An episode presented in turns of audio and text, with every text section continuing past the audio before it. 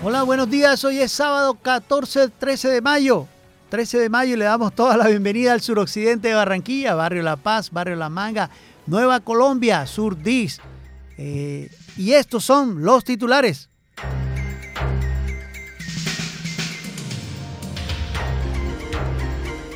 Movilizar al máximo los recursos en las regiones para mejorar la calidad de vida, expresó nuestro presidente. Montaron un negocio con el COVID, con, creación de más UCI, explicó el ministro de Salud. ¿Por qué conspiran para un golpe de Estado? expresó el presidente.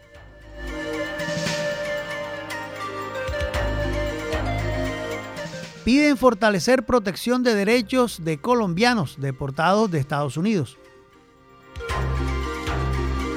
Vayamos rápido, pero con calma.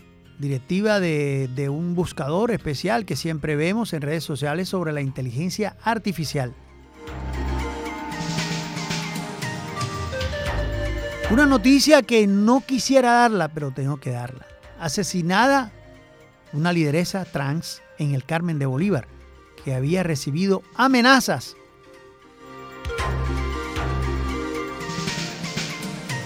La calle 39 entre carreras 43 y 44 cambia de sentido en Barranquilla a partir de mañana domingo.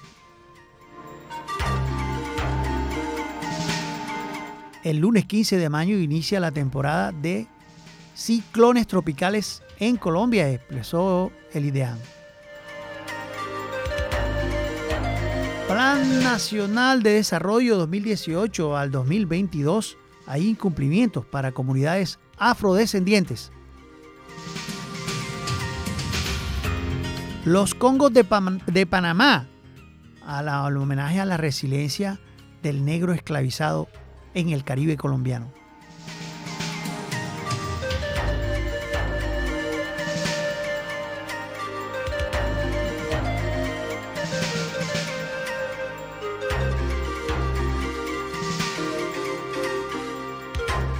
Movilizar al máximo los recursos en las regiones para mejorar la calidad de vida, expresó nuestro presidente Petro este pasado viernes al posesionar a la consejera para las regiones Sandra Liliana Ortiz. El presidente Gustavo Petro le pidió movilizar al máximo los recursos en las regiones para mejorar la calidad de vida, ya era hora, de los colombianos, en los territorios con base en lineamientos trazados en el Plan Nacional de Desarrollo que es para convertirla en potencia mundial. Al mencionar las tareas encomendadas a la nueva consejera, el mandatario destacó que entre estas debe enfocarse en cómo movilizar al máximo los recursos, la población, el poder estatal, nacional y local, para que la gente pueda vivir mejor, vivir sabroso, es que hay que vivir sabroso, porque al final la gracia de un Estado es que la gente pueda vivir mejor expresó el mandatario.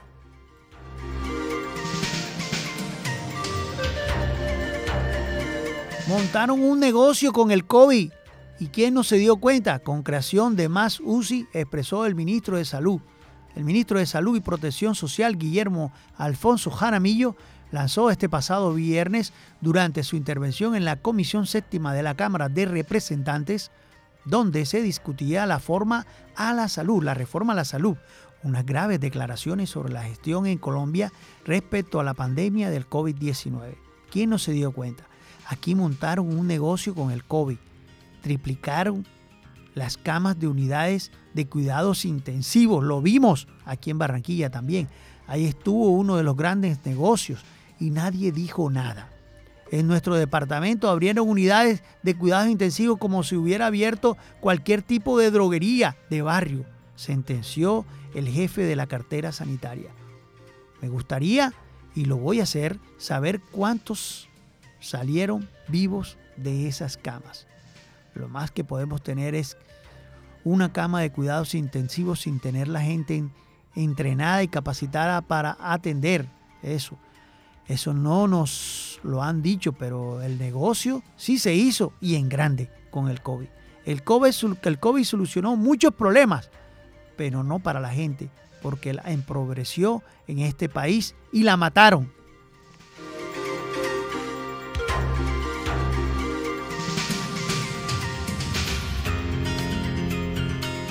¿Por qué conspiran para un golpe de Estado?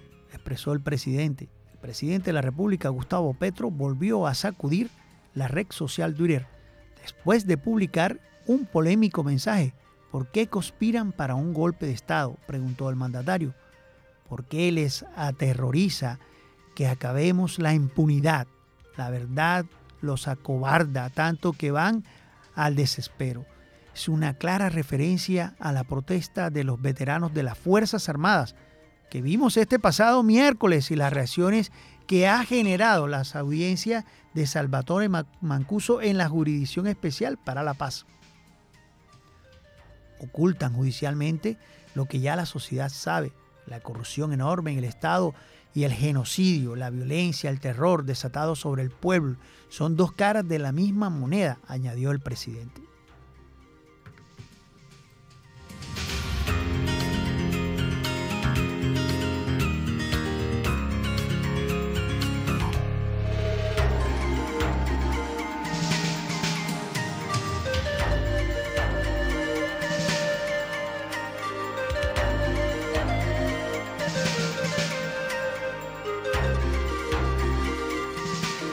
Piden fortalecer protección de derechos de colombianos deportados de Estados Unidos. Hemos visto cómo colombianos llegan al país de una forma con el calzado sin cordones, con las caras sucias, con hambre, con desespero y una sensación de, de tristeza se les ve por haber perdido todo e ir a buscar el sueño americano. Ante el arribo de 200 colombianos deportados de los Estados Unidos, la Procuraduría le pidió al gobierno nacional articular mecanismos que protejan los derechos de los connacionales que se encuentran en esta situación.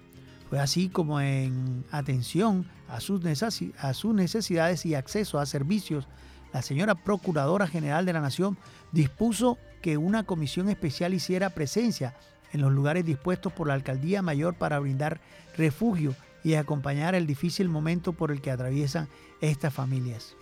Frente a ello, el Ministerio Público hace un llamado a las autoridades para que de manera urgente y efectiva se avance en los procesos tendientes al restablecimiento de derechos de estas personas, a quienes se les debe garantizar un retorno seguro a sus lugares de origen, así como la atención especializada en servicios básicos como el acceso a la salud, terapias psicosociales y ofertas educativas, entre otros.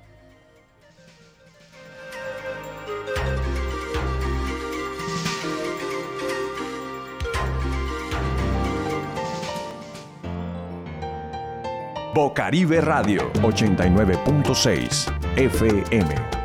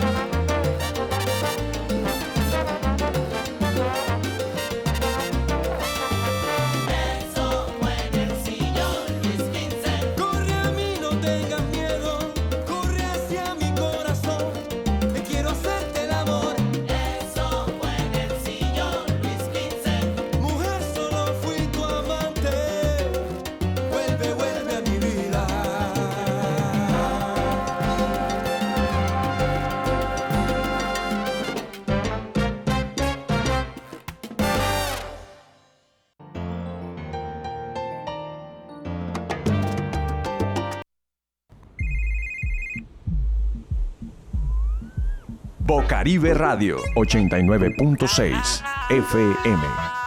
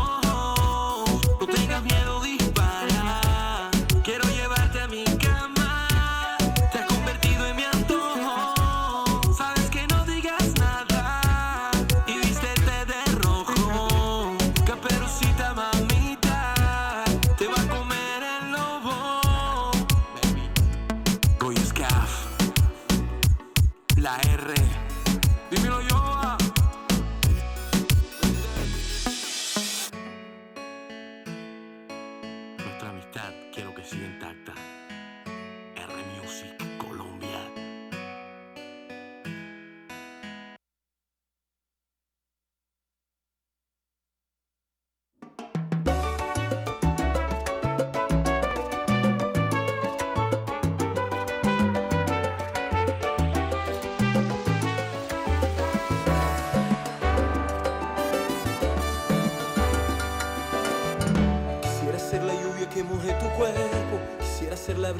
Quisiera ser la estrella que alumbra este firmamento nuestro azul y se viste plateada.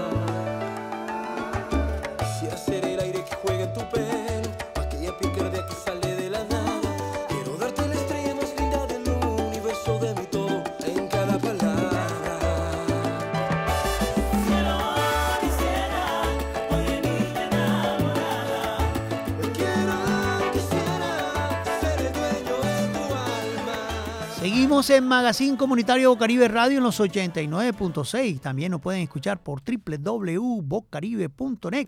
O si están fuera del país, solo, solamente tienen que ir al buscador y colocar Radio Garden, opción Barranquilla, Bocaribe Radio. Todos los sábados aquí estamos de 9 a 10 de la mañana. Hoy tenemos un invitado especial. Este invitado pues nos va a dar una visión de lo que es un mal gobernar un mal proceder de políticos del pasado que nos vienen sembrando elefantes blancos como el 7 de abril. Y es una persona que supo dar un paso al costado y hoy está como empresario, como, como digamos líder dentro de la comunidad, porque se puede decir una persona con criterio al saber dar un paso al costado cuando ve algo malo. Eso se trata de de hacer las cosas bien. Hoy estamos con el señor Luis Enrique Guzmán Chance. Es la persona que estuvo a cargo de la obra inicialmente del tanque 7 de abril, pero supo dar un paso al costado porque se dio cuenta que por ahí no era, que por ahí no está lo correcto. Y dio el paso al costado y dijo, no, esto no es de mí hacer algo malo para la comunidad. Señor Luis Enrique, buenos días para Magazine Comunitario y decirle qué fue lo malo en esa hora, qué fue lo que de pronto lo hizo dar un paso al costado como persona correcta dentro de lo que estamos viendo. Guillermo, muy buenos días para ti, muy buenos días para todas las personas que nos están escuchando en este momento. Muchísimas gracias por abrirme tus micrófonos para poder expresar eh, lo que pensamos y lo que sentimos y para poder expresar eh, este sueño de ciudad que tenemos en mente.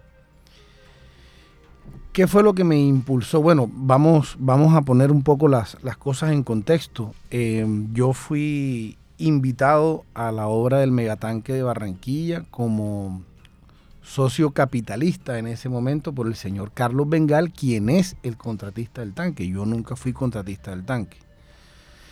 El señor Carlos Bengal en ese entonces, pues por algunas situaciones personales, cosas de él, eh, deja la obra tirada, se desentiende totalmente de la obra.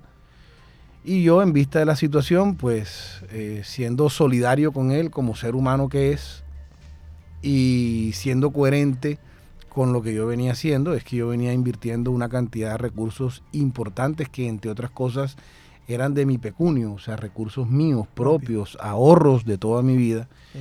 en esa obra, que además es una obra hermosa, porque el tanque de Barranquilla es una obra muy bonita que causaba un impacto social en la ciudad, en todo este sector del suroccidente de Barranquilla, porque iba a mejorar eh, el sistema de agua de todo el suroccidente de Barranquilla.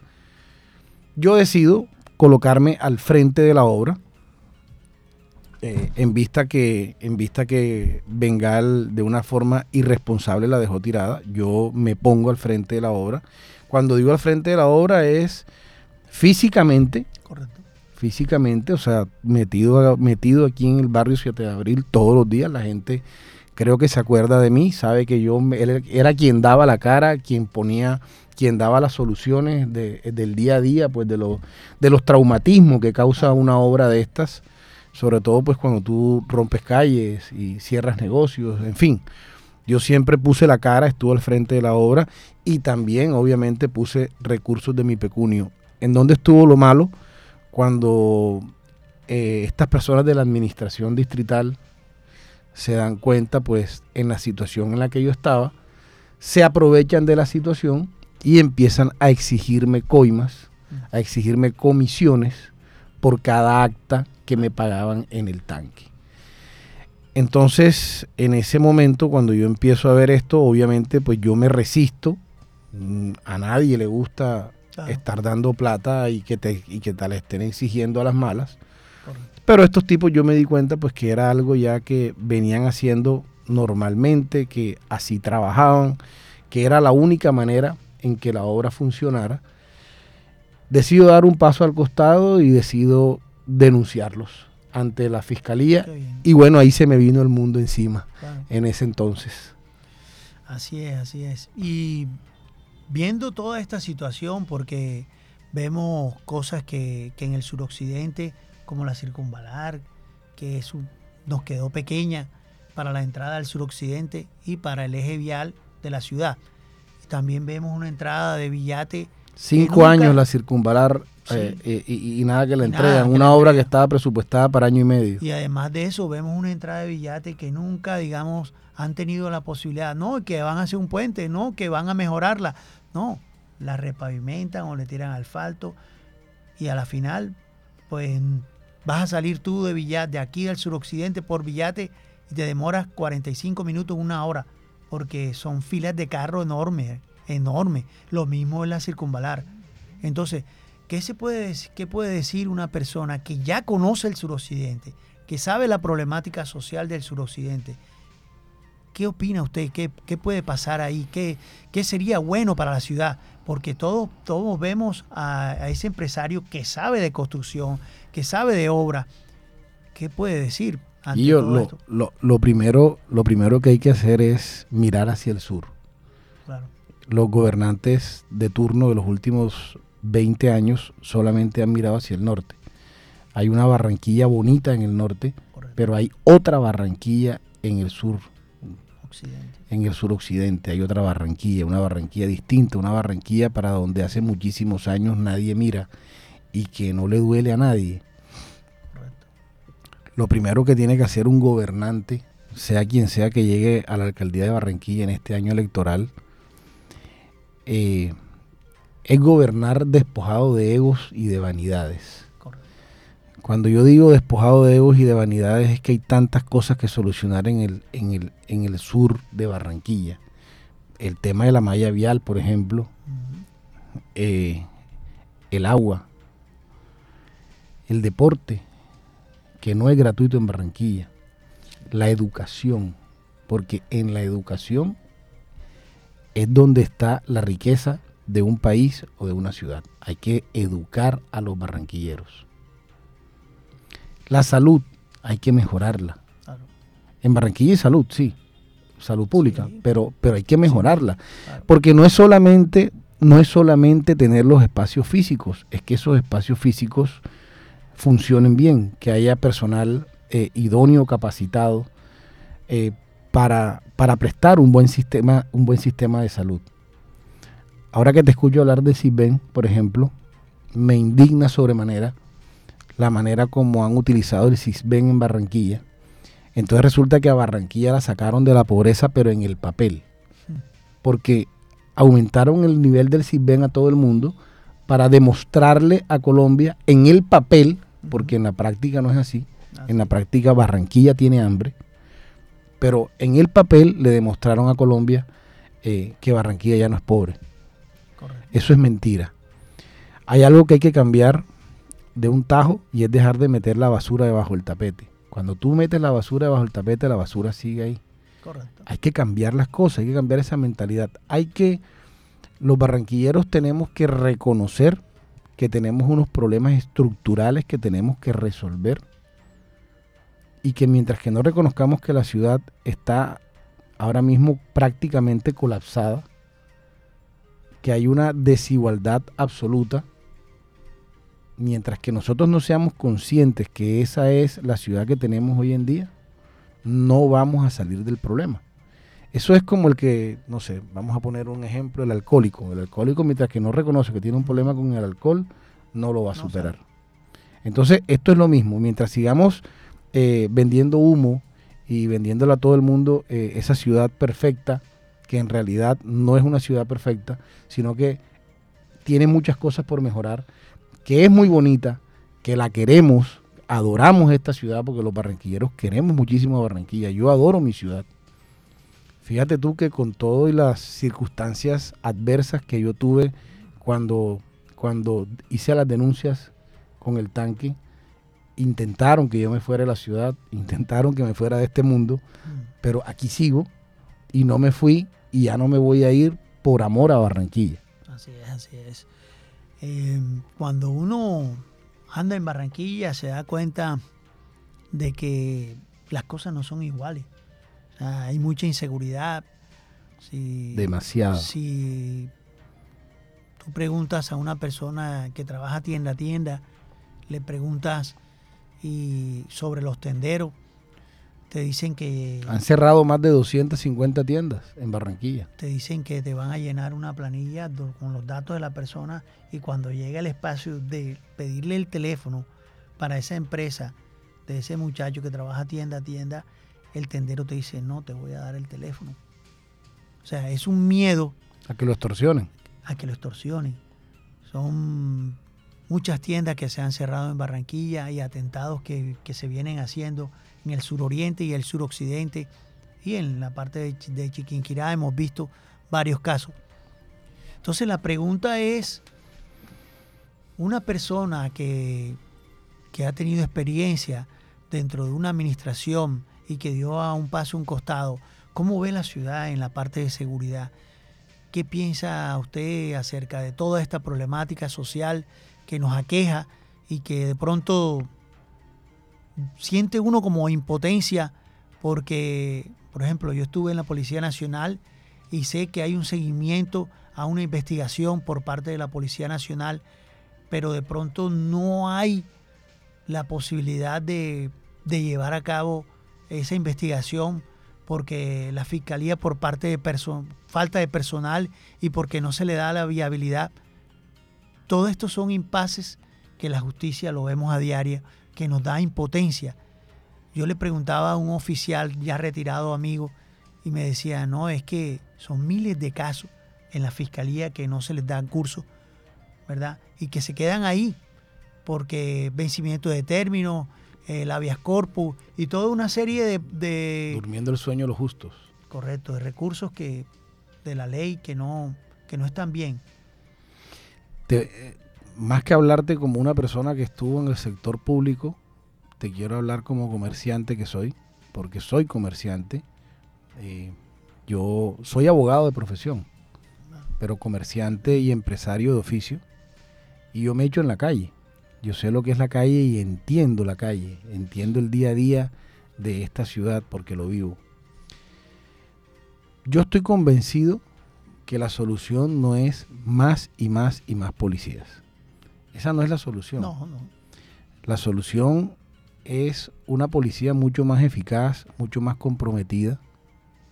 La solución es invertir en la inteligencia de la policía, en la inteligencia de los grupos Gaula, tanto del ejército como de la policía. Correcto. Vamos a sacar el ejército a la calle. Esa no es la no, solución. El ejército es una fuerza letal. Las armas que utiliza el ejército no son armas convencionales para usarlas dentro de una ciudad. ¿Qué se puede utilizar del ejército? Se puede utilizar en los gaulas del ejército. Es ahí donde tenemos que trabajar, en mejorar la inteligencia de la policía, la tecnología de la policía y obviamente hacer una depuración en la policía, porque para nadie es un secreto que aquí en Barranquilla hay una sociedad, un matrimonio entre algunos miembros de la policía, jueces, fiscales y bandas delincuenciales. Mientras esto siga operando de esta manera, mientras no llegue alguien que tenga los pantalones para cortar esto de un tajo, la inseguridad en Barranquilla no se va a acabar. Porque es que es una, inseguridad que está enquistada en la ciudad y que la han dejado enquistar, diría yo que hasta de una manera cómplice por parte de los últimos gobiernos de los últimos 18 o 19 años. Porque la inacción de estos gobiernos los convierte en cómplices. Hoy en día el flagelo de la extorsión se desbordó. Hoy en día extorsionan a las personas por la fachada de su casa.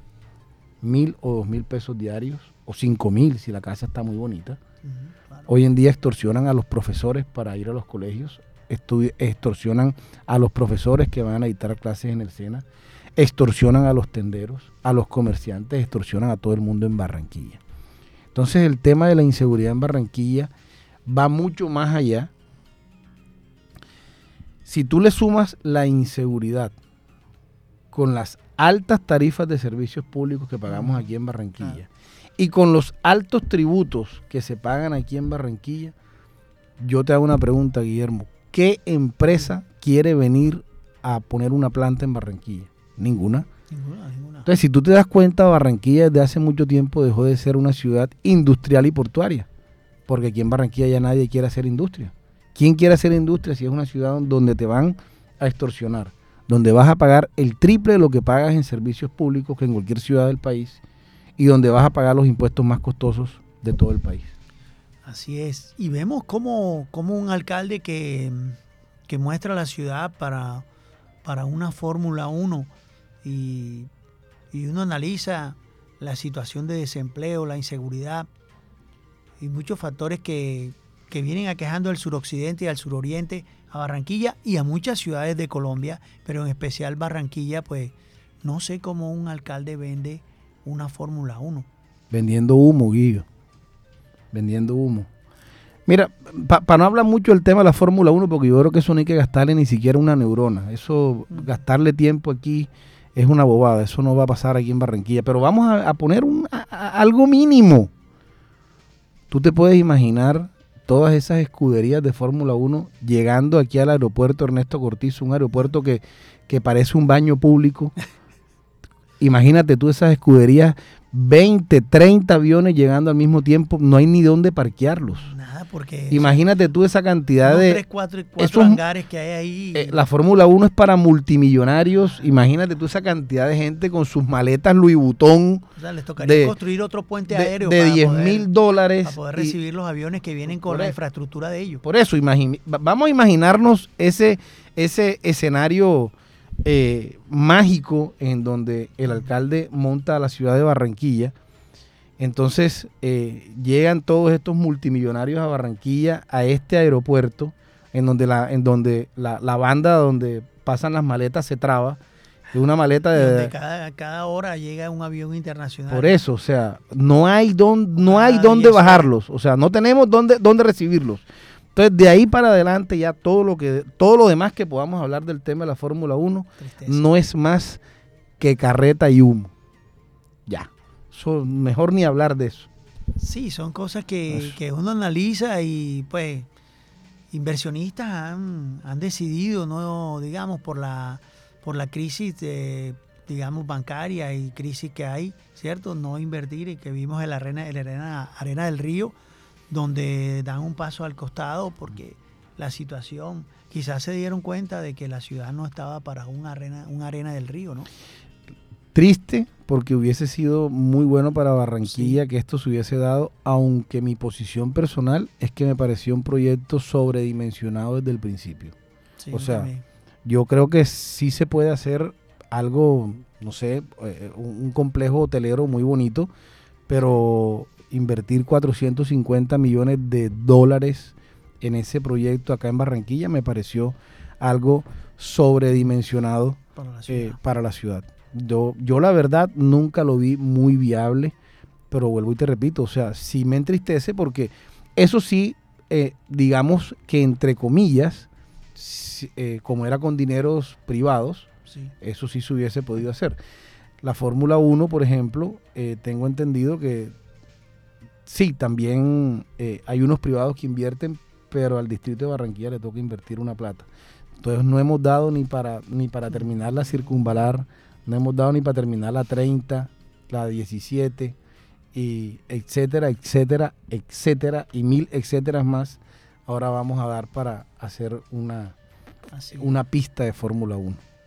Barranquilla y Magazine Comunitario y Bocaribe Radio están con Vote Bien.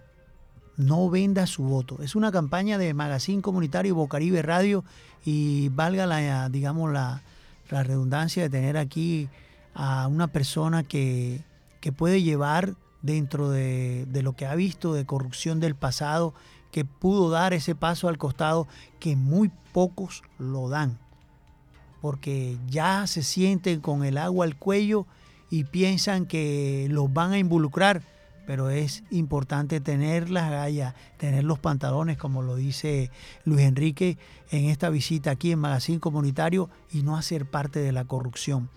Es una persona comerciante que dentro de la comunidad sabe los problemas de la comunidad y qué opinión tiene Luis Enrique para el arte de buen gobernar. Pues yo pienso que hay que retomar en Barranquilla esas buenas prácticas, pero lo primero es que los barranquilleros se tienen que fijar a la hora de votar en un buen ser humano, en una buena persona, en alguien que verdaderamente tenga vocación de servicio, una persona que le duela el otro. Es que el problema de los- barranquilleros es que no tenemos doliente. Barranquilla no le duele a nadie. Solamente salen rasgándose las vestiduras ahora en esta época electoral. Y entonces eh, recuerdo que ayer vi una noticia del alcalde eh, de este momento en donde estaba hablando de la tarifa diferencial para la costa. Ah, en este año electoral, ahora sí, y como el señor Fico Gutiérrez no fue el presidente de la República como eran los planes de ellos, entonces ahora sí la tarifa diferencial para la costa hay que, hay que desmontarla.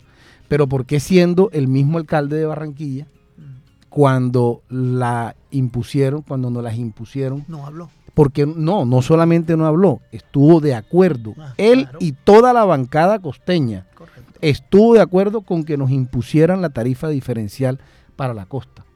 Entonces hay que ser coherentes con lo que uno hace en esta vida y no se puede salir ahora a estar hablando vascuencias, a estar echando la culpa a otro de lo que tú propiciaste. O sea, tú propiciaste el problema.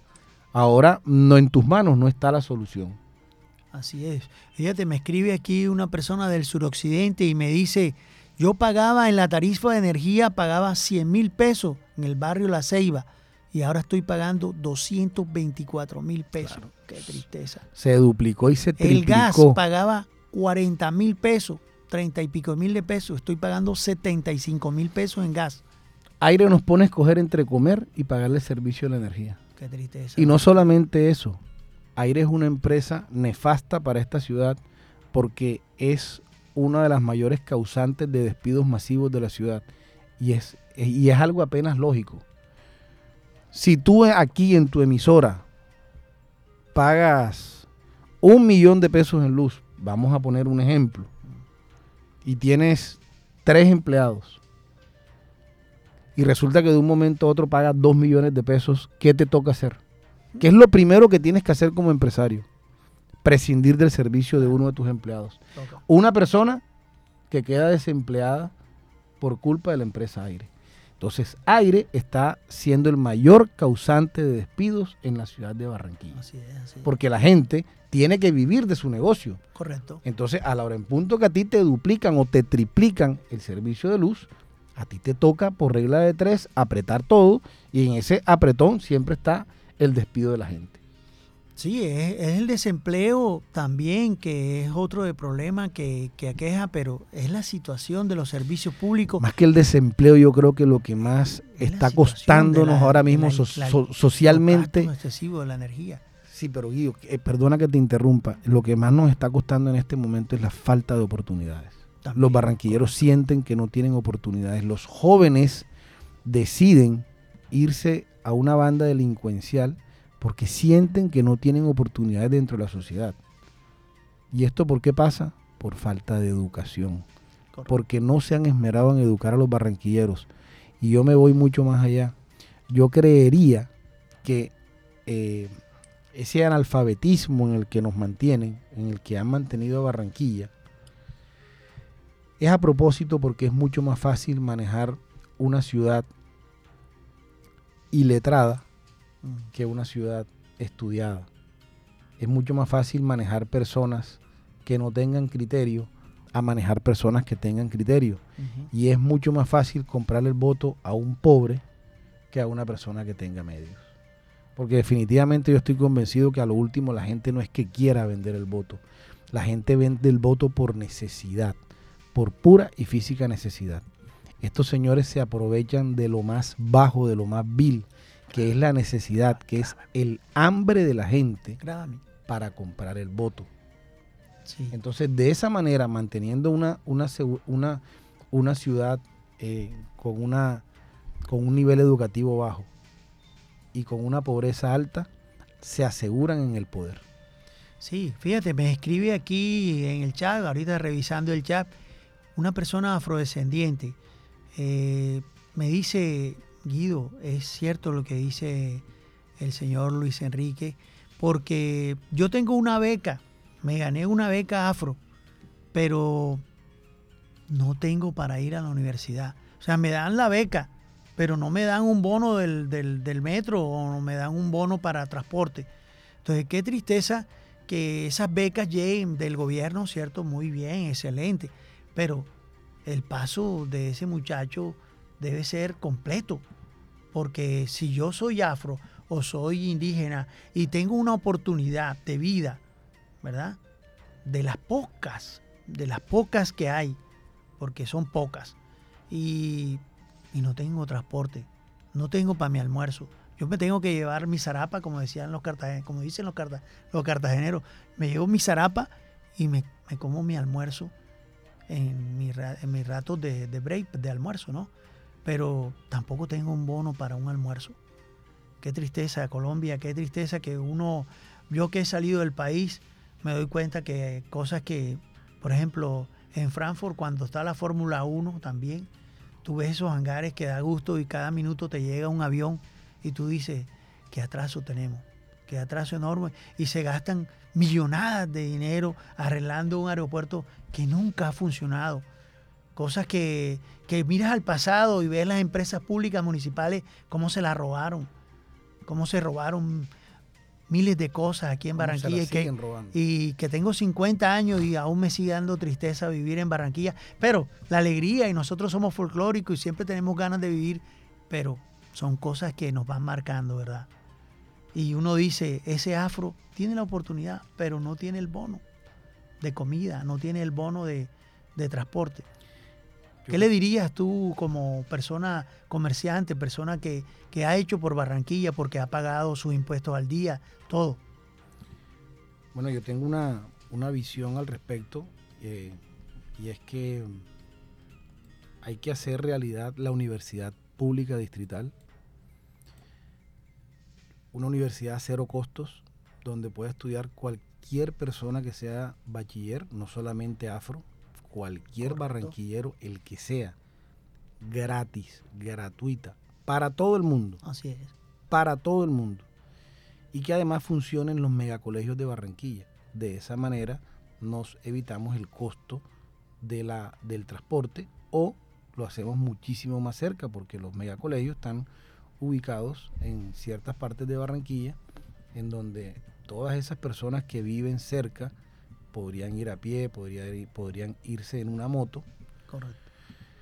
pero no solamente, no solamente el tema es los megacolegios, también comedores comunitarios, Correcto. comedores comunitarios que desde hace muchísimo tiempo no Los hay en existen Europa también, los Bueno, veo. Hay bono gratis para los estudiantes en Claro, Europa, en España. claro. España que es un país que no...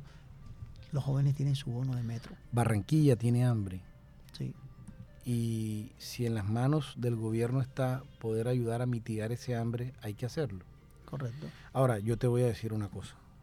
Con este sistema de transporte que tiene Barranquilla, ¿qué podemos pedir?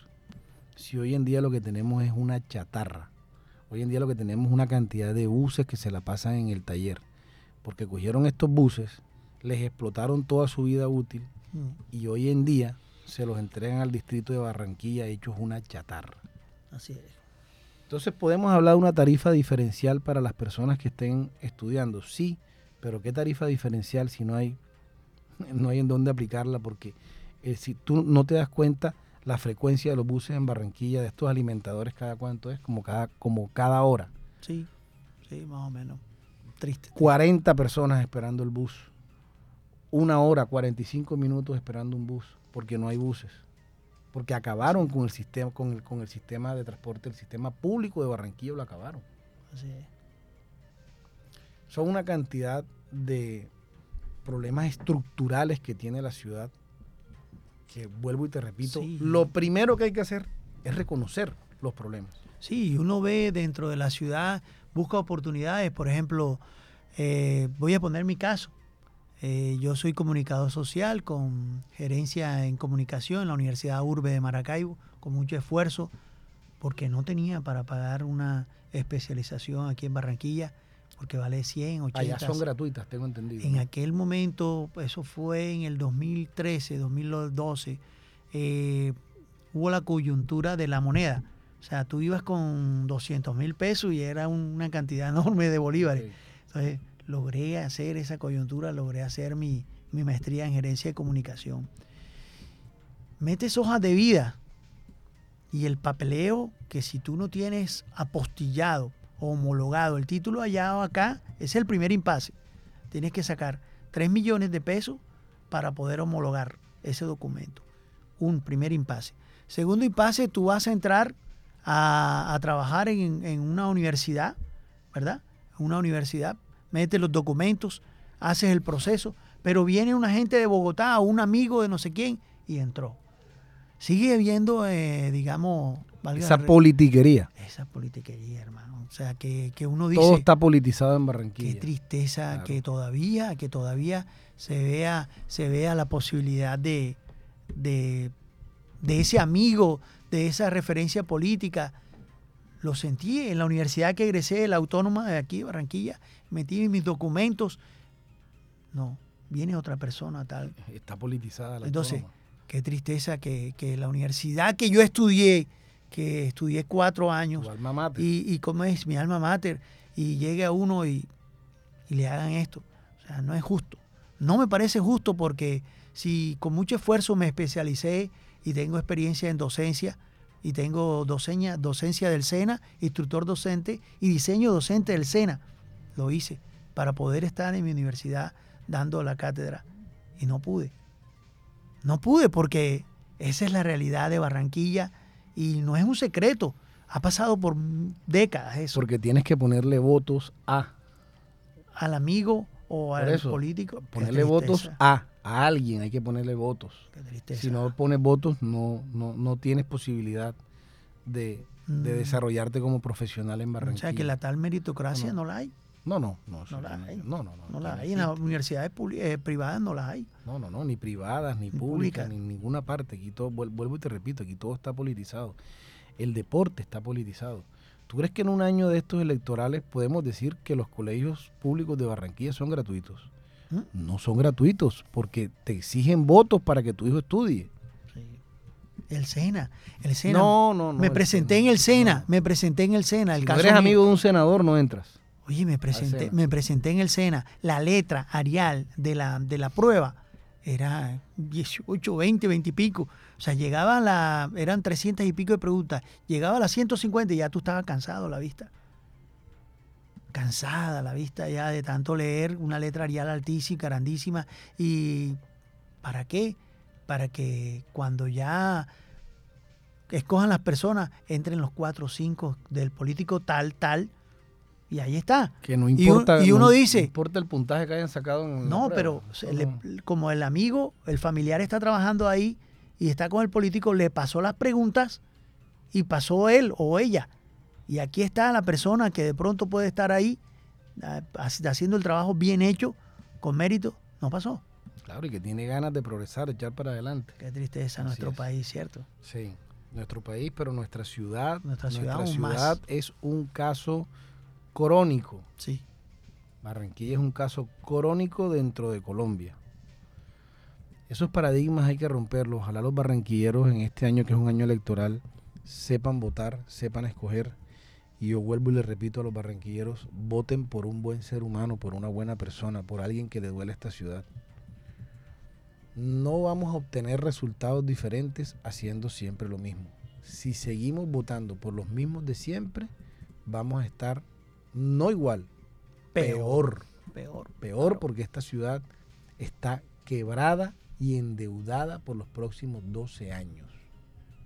Así Y- que Y espero que ese dinero no se lo hayan robado, no se lo terminen de robar. se lo están robando, Se lo están robando. se lo están robando. Qué tristeza. Se lo están robando porque aquí en Barranquilla hay unos, eso es por concepto de la canalización de unos arroyos que quedaron mal canalizados, que tienen sobrecostos. Hay un arroyo que nunca se 85. ejecutó. El 85 es un caos. El 85 es un caos, llueve y ahí pasa el mismo arroyo. Ah, la 54. el, arro- el arro- el arroyo hospital que supuestamente fue historia, porque lo Sí. dijeron eh, hace unos años. El arroyo hospital hoy en día es historia. Bueno, la historia hace un mes cobró un muerto por ahogamiento.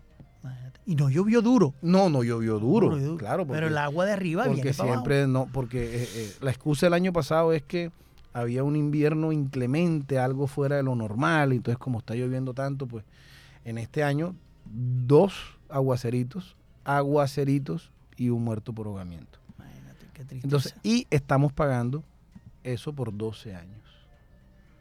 Vote Y a, bien. y aquí, vote ¿Y a quién le pagamos Sí. esos dineros? A ellos mismos, A ellos porque mismos, es que claro. resulta que eh, estas obras se hicieron eh, con los eh, contratistas de ellos, amigos de ellos, entonces Barranquilla seguirá 12 años más llenándole los bolsillos a los mismos. Sí, porque vas y llevas una hoja de vida a la alcaldía o a tal concejal que conoce. Y sí, sí, dámela, dámela. Ven, ven, ven, tranquilo, ven. Qué tristeza que, que sea la misma rosca de ellos y que uno vea el arroyo de la 54 y todos los arroyos súper mal canalizados. Un trabajo, una visión que se vieron de los japoneses cuando llegaron aquí, se la robaron a los japoneses esa, digamos, ese, esos proyectos y los hicieron mal, los eje- les ejecutaron, digamos, yo pienso que los eje- ejecutaron no siquiera al, al 20, al 10%, porque las obras, nada, o sea, tú ves el del arroyo de la 54, No, que ahí, en la, ahí en la 38, se, ahí está el mismo arroyo, No, no, no, es que, es que, no, es que hoy en día hay arroyos nuevos. Por eso te digo, tristeza. todo estuvo mal planificado. La canalización de los viejos arroyos de Barranquilla generó nuevos arroyos. Hoy en día eh, hay calles que antes no se inundaban, ahora se inundan. Entonces cuando llueve, tú te das cuenta que las casas quedan dentro del agua. Entonces tú ves los colchones, los televisores, la mesita de noche y todo increíble. flotando por la mitad de la calle porque obviamente el agua, el agua es inclemente y se lleva todo. Yo grabé una imagen que yo creo que en Frankfurt, en la feria ITV que estuve, algunos amigos me pasaron y me dijeron qué tristeza Barranquilla, que es el primer, me preguntaba un, un alemán, amigo, ese es el primer aguacero. Me dijo, sí, me dio llovió y mira la basura que salía aquí en el suroccidente.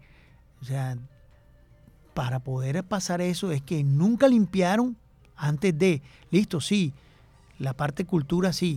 Cultura yo acepto, ciudadana. Sí, yo acepto, yo acepto que nos hace falta. pues. Pero también la alcaldía tiene que venir y, y dragar eso- esos canales cuatro o cinco meses o tres meses antes de que venga la lluvia. No un día antes que se venga la lluvia, que ya la máquina no se pueda meter porque ya está el agua. Guillermo, pero ¿con qué plata? Guido, sí. Así ¿Con es. qué plata?